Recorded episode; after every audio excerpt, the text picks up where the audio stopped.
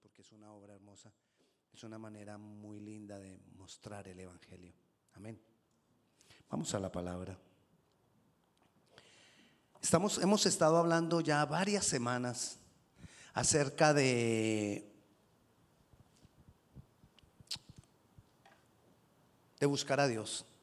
Pero hoy quiero decirte, dentro de eso de buscar a Dios,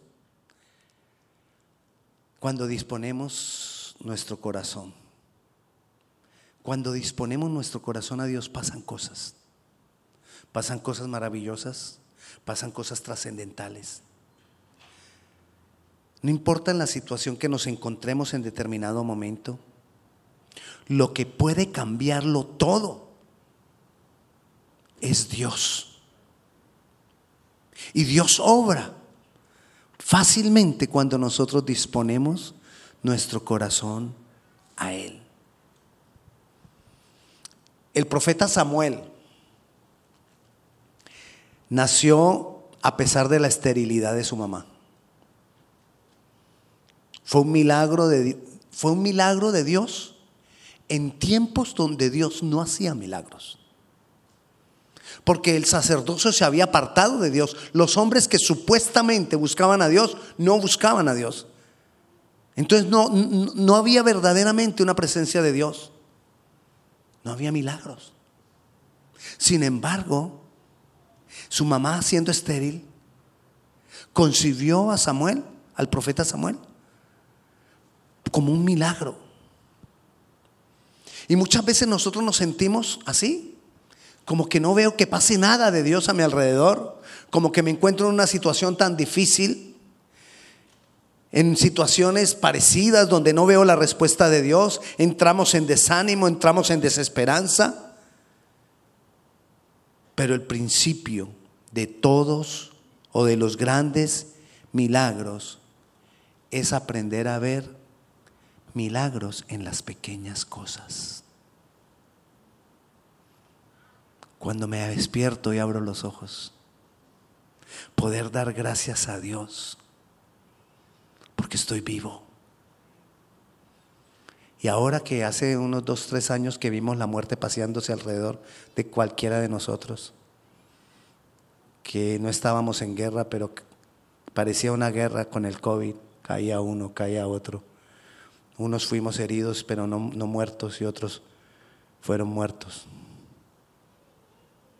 Con mayor razón, quizás ahora que ya vivimos eso, con mayor razón podríamos decir ahora, cada mañana, gracias Dios por el milagro de la vida. Gracias Dios por el milagro de hoy. Cuando yo empiezo a ver milagros pequeños, o, comienzo a ver, perdón, milagros en las pequeñas cosas y le doy gracias a Dios, estoy preparando mi corazón, estoy abriendo mi corazón, estoy abriendo mi mente, estoy preparando mi mente para que se vaya formando en mí esperanza.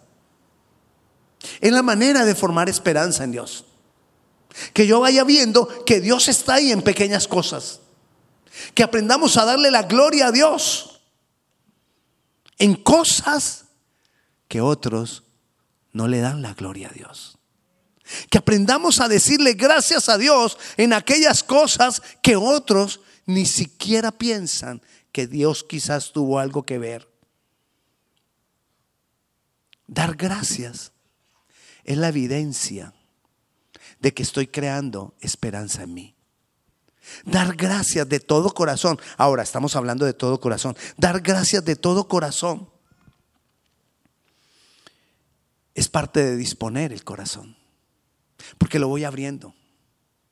Lo voy expandiendo para Él. Lo voy disponer. Disponer el corazón es preparar. Entonces, una de las maneras de ir preparando el corazón para que Dios haga grandes cosas es abriendo el corazón a ver a Dios en las pequeñas cosas. Le decía que el profeta Samuel nació en tiempos donde no había milagros, siendo él un milagro. Ahora, él creció en tiempos donde Dios no hablaba ni había palabra de Dios revelada. Vayamos al primer libro de Samuel. Y el, primer- libro de Samuel dice, eh, capítulo 3, versículo 1, dice así, el joven Samuel ministraba a Jehová en presencia de Elí y la palabra de Jehová escaseaba en aquellos días. No había visión con frecuencia. Tremendo eso. La palabra de Dios escaseaba. No había visión, no había revelación. No había eso de que nosotros podemos venir en cualquier momento a entregarnos a Dios, arrodillarnos y poder sentir su presencia, poder sentir su consuelo. No, nada de eso había. Y en momentos donde no había nada, dice ahí que Samuel ministraba a Jehová. Tremendo. Samuel aprendió a darle la gloria a Dios en las pequeñas cosas, porque a él nadie le enseñó, a él nadie le mostró la revelación de Dios, porque el sacerdote Elí con sus hijos se habían apartado del verdadero sacerdocio.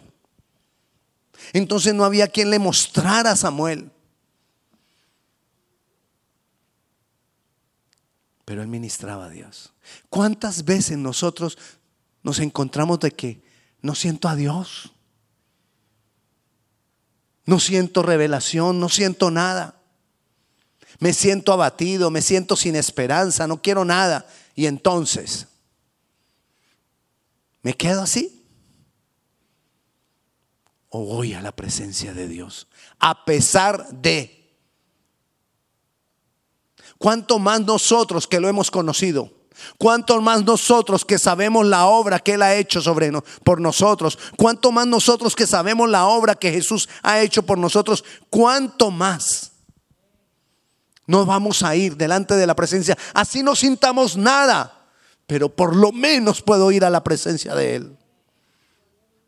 Así no tengamos ganas, pero por lo menos hay un camino abierto porque una de las cosas grandiosas que hizo Jesucristo cuando murió en la cruz fue que se rompió el velo y abrió camino para que tú y yo pudiéramos venir a la presencia del Padre. Tenemos camino abierto para ir a la presencia del Padre en el momento que podamos, en el momento que querramos. Qué gran bendición que tenemos nosotros.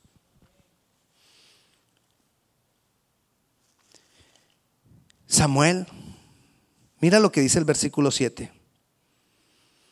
Él estaba, bueno, los versículos anteriores nos dicen que él estaba, él creció ahí en el templo porque cuando la mamá lo tuvo, fue y lo llevó al templo como se lo había prometido a Dios y lo dejó ahí, fue criado en el templo y él dormía ahí cerca de la presencia de Dios. Ministraba a Dios. Y mira lo que dice el versículo 7. Ah, bueno, entonces Dios lo llama. Samuel, Samuel, él cree que es el profeta Elí el, perdón, el sacerdote Elí, iba y le dice, Elí, ¿me llamaste? Me dijo, no, no, no, yo no te he llamado. Segunda vez Samuel, eh, Dios lo llama Samuel, y va y le dice por segunda vez al profeta, al sacerdote Elí. Y Elí le dice, si te vuelve a llamar, no soy yo, si te vuelve a llamar, dile, habla Señor que tu siervo escucha. Ahí vamos en el versículo 7. Y Samuel no había conocido aún a Jehová, ni la palabra de Jehová le había sido revelada. Sin embargo, él estaba ahí, en la presencia de Dios. Hay veces la queja nuestra es que no siento nada. Ay, yo que yo que voy a ir a la iglesia si yo no siento nada. Yo que voy a ir a orar si yo no siento nada. Yo que voy a ir este hombre, Samuel, cambió toda la historia de un pueblo. Uno solo. Tú y yo, si tenemos la disposición del corazón adecuada, podemos cambiar toda nuestra familia, toda nuestra descendencia, todo lo que nos rodea sin poner condiciones. Samuel no le ponía condiciones a Dios. Samuel solo, solamente sabía, yo todo lo que sé es que yo tengo que hacer. buscar a Dios. No siento, no me importa, porque no es por sentir. Y él dice que Jehová entonces lo llamó por tercera vez y Dios le habla y le dice lo que va a hacer. En tiempos en que Dios no hablaba. ¿Por qué? Porque Él dispuso su corazón a estar ahí en la presencia de Dios, a pesar de que no sentía, a pesar de que no sabía cómo era, a pesar de que no sabía cómo era oír la voz de Dios, a que no, no sabía nada, porque ni siquiera había tenido un cuento trascendental con Dios. Sin embargo, Él estaba ahí. Eso es disponer mi corazón, estar ahí, buscar la presencia de Dios, pasar tiempo con Dios. Esa es disponer el corazón. El corazón de él estaba dispuesto. Y mira lo que dice el versículo 19. Y Samuel creció y Jehová estaba con él y no dejó caer a tierra ninguna de sus palabras. Todo lo que Dios le dijo a Samuel, Dios lo hizo.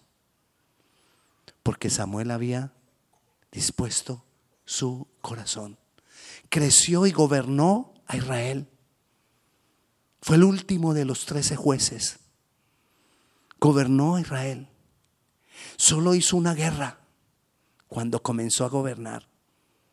Y después dice la palabra que tuvo Israel paz con todos los que lo rodeaban todos los días de Samuel. Porque Samuel dispuso su corazón ante Dios no por sentir, no por conveniencia, no porque Dios me dé, no porque me vaya bien, no para que Dios me proteja, sino sencillamente porque Él sabía que había un Dios. ¿Cuántos creen que Dios existe? Eso es suficiente. Eso es suficiente para que vengamos y nos postremos a la presencia de Dios olvidémonos ya de la queja. Ay, es que yo no siento. Olvidémonos ya de la queja. Ay, es que yo no lo veo. Olvidémonos ya de la queja. De la queja. ¿Qué sé yo qué cantidad de cosas a veces inventamos para no disponer nuestro corazón delante de Dios? Ocupaciones. Porque quizás no le damos el primer lugar a Él. A veces decimos, pero pastor, Dios a mí no me hace milagros. Dispón tu corazón. Pero pastor, Dios a mí no me responde. Pero pastor, yo quiero ver cambios. Es lo que hay. Y Dios va a obrar, Dios va a obrar. Mira lo que, lo, que le dijo Dios a Daniel. Vayamos a, a Daniel capítulo 10. Dice el versículo 12. Entonces me dijo, eh, está hablando de lo que Dios le dijo. Daniel, no temas, porque desde el primer día que dispusiste tu corazón a entender y a humillarte en la presencia de Dios, fueron oídas tus palabras y a causa de tus palabras yo he venido. Mire, ¿qué pasó primero? Daniel dispuso el corazón y después Dios se manifestó. Nosotros queremos que sea al contrario. Ah, es que yo no dispongo el corazón, yo no busco a Dios porque es que como yo no lo veo, como yo no lo siento, como yo no veo milagros, como yo no veo respuestas, aquí lo veo al contrario. Lo más importante, lo más hermoso de esto es que Dios le dice, desde el día que dispusiste el corazón a entender y humillarte en la presencia de tu Dios, yo te oí. A veces uno quiere que sea ya. A veces uno lo quiere urgente. ¿Qué le dijo? No temas. Lo vuelvo a leer. Entonces me dijo, Daniel, no temas, porque yo te escuché desde el día que lo hiciste, desde el día que te dispusiste. ¿A qué tenemos que disponernos? A entender.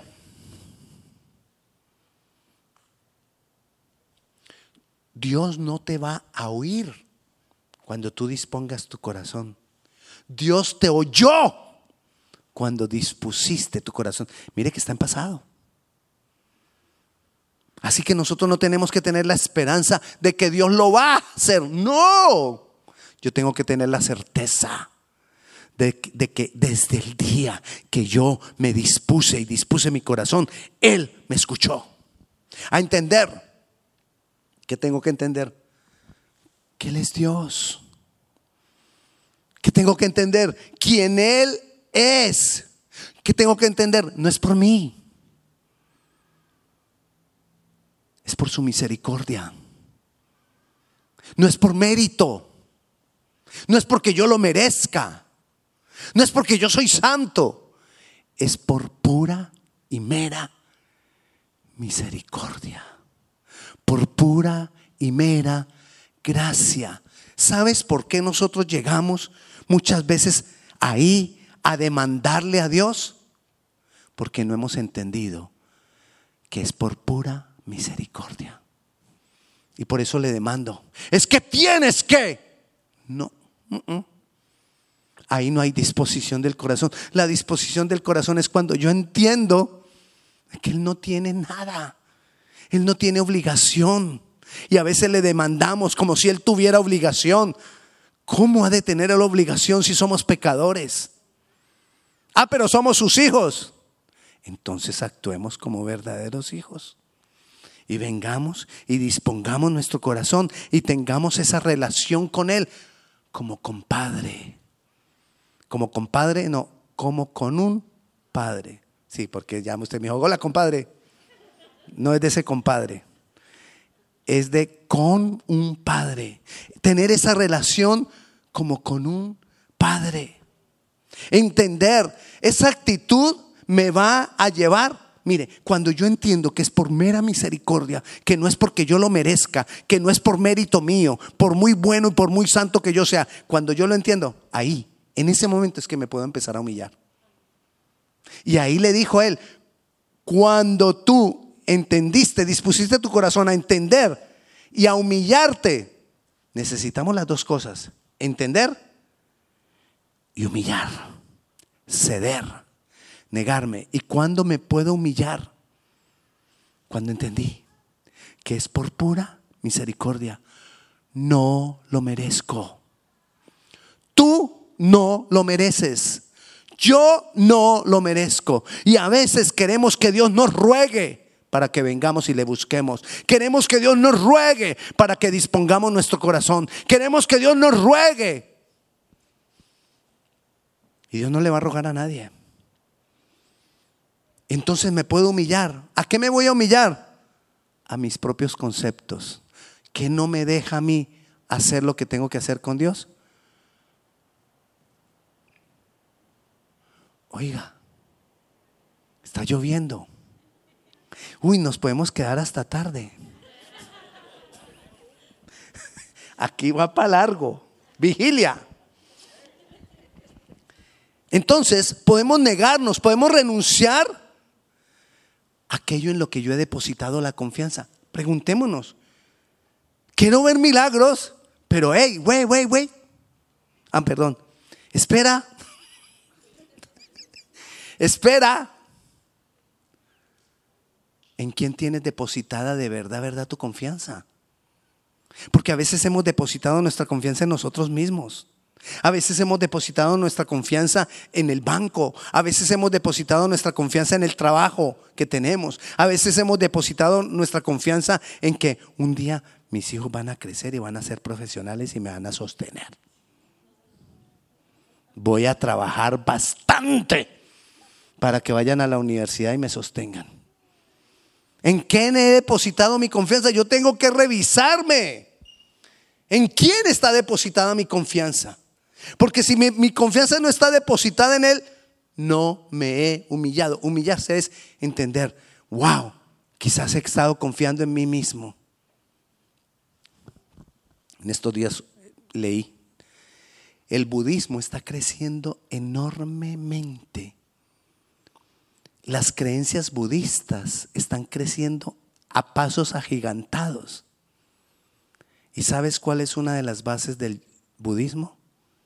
La exaltación del yo. Y por eso está avanzando. Y entonces cuando tú meditas, te encuentras contigo mismo. ¿Me entiendes? ¿Y a quién vas a buscar? A ti mismo. ¿Y con quién te vas a encontrar? Contigo mismo. ¿Y Dios? No hay Dios. Cuando la palabra dice que no, lo que hablamos hace ocho días, ¿me has pensado? Te dice el Señor. Pensamos en Él, meditamos en Él, meditamos en su palabra. Entonces, cada vez más y más esta exaltación del yo. Y yo tengo que aprender a humillarme y a humillar mi yo y mi ego y depositar mi confianza verdaderamente en Dios. Y ahí entonces voy a decir, ya no quiero hacer mi voluntad, sino que quiero hacer la voluntad tuya. Eso es humillar. No quiero hacer mi voluntad. Así que humillar, que es no querer hacer mi voluntad, sino la de Él, es parte de disponer el corazón. Disponer el corazón no es solamente venir a la presencia de Dios. Disponer el corazón es que voy a aprender a hacer su voluntad. Mira lo que dice el Salmo 143, 10. Dice, enséñame. O sea que, ¿qué tengo? Que aprender. Hacer la voluntad de Dios se aprende. Ojalá yo le pudiera decir a usted, pase aquí adelante, en el nombre de Jesús, recibe que puedas hacer la voluntad de Dios. Ya puedes hacer la voluntad de Dios. Aquí dice, enséñame a hacer tu voluntad. Y una de las cosas por las cuales, no me vaya a quitar el, el, versículo una de las cosas por las cuales yo puedo aprender a hacer su voluntad es cuando yo reconozco que Él es Dios. ¿Qué dice lo que sigue? Porque tú eres, yo lo tengo que hacer mi Dios. Hermano, cuando yo no puedo hacer la voluntad de Dios, hay partes que se están engrandeciendo de mí mismo. Cuando yo reclamo y reclamo, quizás mis reclamos son porque yo quiero que se tenga en cuenta a mí mismo. Chúsese. Chúsese ahí en el pecho, pero que le duela. Para que sienta y para que diga, no, este no es. Es Él. Tu buen espíritu me guíe a tierra de rectitud. ¿Por medio de quién es que yo voy a poder hacer la voluntad de Dios?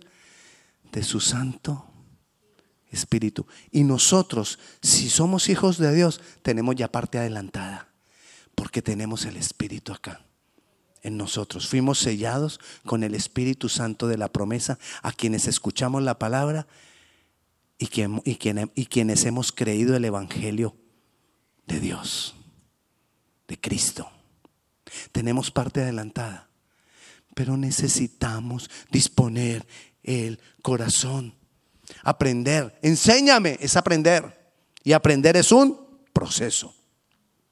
Y este proceso tiene su fundamento y tiene su base en confianza. En la medida que tú comiences a confiar en Dios, vamos a poder hacer su voluntad. Es la base. ¿Cómo yo puedo hacer la voluntad de Dios? Porque yo confío en Él y confío que así yo no entienda, Así no me parezca a mí, porque de pronto me toca hacer sacrificios, lo voy a hacer porque confío en Él. Lo voy a hacer porque sé que a la final lo mejor es su voluntad. No lo entiendo ahora, No entiendo por qué, no entiendo para qué, no entiendo por qué estoy viviendo todo esto. Pero aquí estoy, Dios. Y seguiré haciendo tu voluntad y clamo para que tu espíritu me guíe. Confío en Él, entonces hago su voluntad. Y confío en Él porque creo. Entonces, disponer el corazón es preparar el corazón. Y dos cosas principales. Tener confianza en Dios, que me lleva a humillarme y hacer su voluntad. Y pasar tiempo con Él, porque necesito aprender. Necesito que Él me enseñe. Y no hay otra forma si no paso tiempo con Él. Disponer el corazón entonces es tener confianza, pasar tiempo con Él. Tener confianza. Cuando tú tienes confianza en Él, pasamos de esterilidad a fertilidad. La mamá de Samuel, que fue por donde comenzamos, tuvo confianza en Dios. Y ahí comenzó todo. Pasó de ser una mujer estéril a producir uno de los hombres más grandes de las escrituras y de la historia del pueblo de Israel. Una mujer, una mujer simple. ¿Por qué? Porque tuvo confianza en Dios. ¿Qué es confianza en Dios? Yo debo saber quién Él es. Él es el Dios todopoderoso, Él es el Dios grande, Él es el Dios creador, Él es el Dios que está por encima de todas las cosas. Él es Dios, Él fue el que me creó a mí, yo no lo he creado a Él. Él no es creación nuestra. Cuando la gente te dice, no es que yo creo que Dios es así, guasá, guasá, ah, esa es creación de Él. Porque Él mismo está diciendo, yo creo. Un familiar mío muy cercano me dijo un día, yo creo que Dios es la unión de todas las fuerzas de la buena energía de las personas. Y lo has creado bonito tu Dios. Porque ha sido creado por Él, por su mente. Él mismo está diciendo cómo es Dios. En cambio Dios nos dice a nosotros en su palabra, yo te creé a ti y tú no me creaste a mí debemos saber quién es el Dios en el que yo he creído. Yo debo saber lo que ese Dios en el que yo he creído, que me creó a mí, ¿qué puede hacer? Él es el todopoderoso. Él es el que todo lo conoce. Él es el que puede estar en cualquier lugar, en cualquier tiempo, en donde sea. No hay nada que pueda impedir lo que Él quiere hacer. Entonces, ¿quién Él es? todo lo que puede hacer. Y tercero, que ahí es lo fundamental de esa confianza, que Él lo quiere hacer conmigo. Y ahí es donde yo voy a Él. Y le digo, aquí estoy, Señor. Cuando yo vengo a Él, yo ahí, en su presencia, voy a recibir confianza ¿Sabes cuál es el problema de casi toda la humanidad? La falta de confianza en sí mismo. ¿Por qué no podemos tener confianza en nosotros mismos? Porque no tenemos confianza en Él. Pero cuando tenemos confianza en Él, primero confianza en Él, Él nos va a levantar nuestra autoestima. Porque Él nos va a convencer de que somos hijos. Y si hijo, sé que Él me ama. Y si Él me ama, Él me va a llevar de la mano y me va a guiar con su Santo Espíritu a poder hacer aquellas cosas que antes yo no podía hacer. Pero porque voy de su mano, voy a poder confiar en mí porque estoy agarrado de su mano, porque no estoy solo, porque Él está conmigo, porque Él lo puede transformar todo.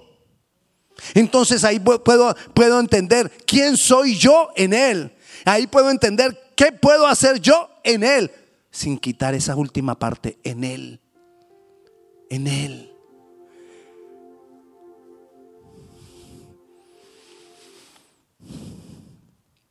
Confianza.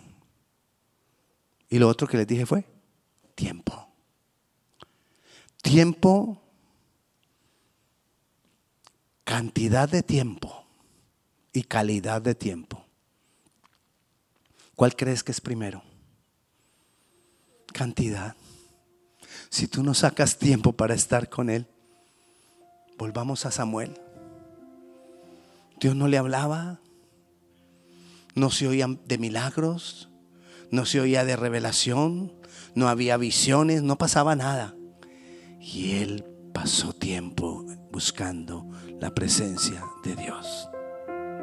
Y en la medida que empezamos a pasar ese tiempo con Él, vamos empezando a tener calidad del tiempo. ¿Cuál es la calidad del tiempo? Ay, ahora sí empecé a sentir que Él me habla. Ahora sí, voy leyendo la palabra. Al principio, cuando tú lees la palabra, no entiendes ni J. Después de un tiempo, sigues sin entender. Y cuando llevas más tiempo, apenas empiezas a entender. Pero estás ahí. Y estás ahí. Y Dios empieza a hablarte en eso poquito que entendiste. Y Dios empieza a ministrar tu corazón. Y Dios empieza a transformar tu corazón. Y Dios empieza a darle vida a tu vida. Y Dios empieza a transformar tu vida. Pero tienes que permanecer ahí con tu corazón dispuesto. ¿Qué quiere el diablo? Que tú te canses. Ay, el pastor dijo que orara. Pero ya llevo cinco minutos y no pasa nada. Y quizás no va a pasar nada. Voy a quedarme más. Voy a quedarme más.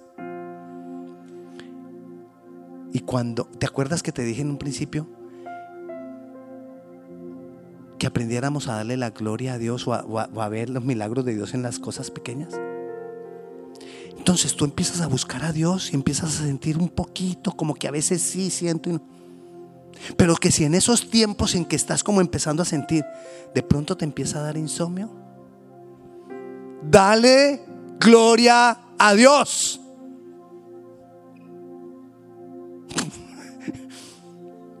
¿Por qué?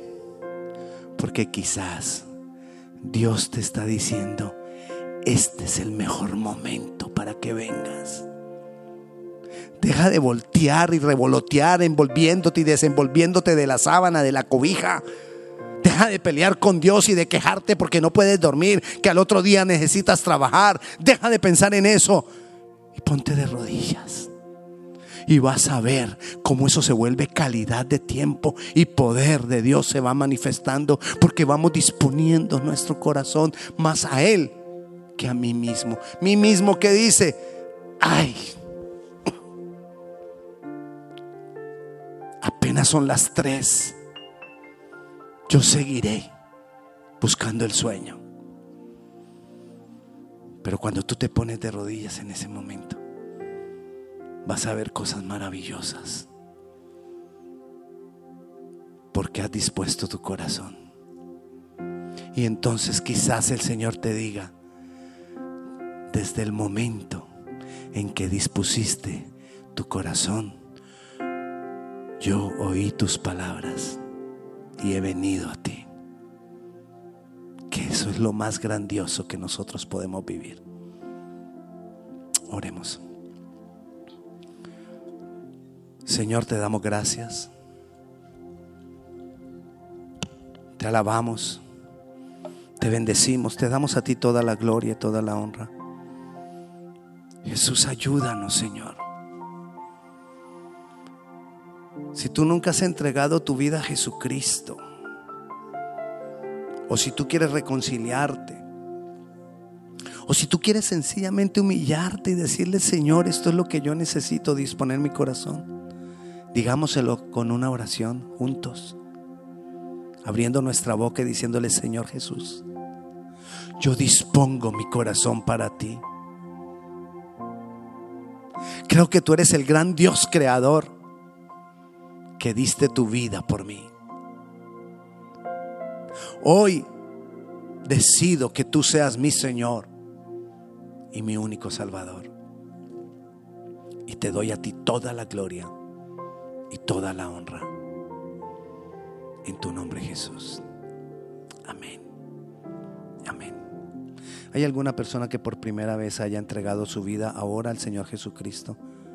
Si aquí no o en, o en las redes, si estás aquí, levanta tu mano, queremos orar por ti. Si estás en las redes, escríbenos, queremos acompañarte y orar por ti. Padre Celestial, yo bendigo la vida de mis hermanos y yo clamo para que tu paz sea manifestada en cada uno. Danos la fortaleza para permanecer en ti, para disponer nuestro corazón y para buscar más de tu presencia. En tu nombre Jesús. Amén. amén. Hermano, el Señor le bendiga. Si usted tiene alguna petición de oración, aquí tenemos algunas personas que pueden orar por usted. Bendiciones.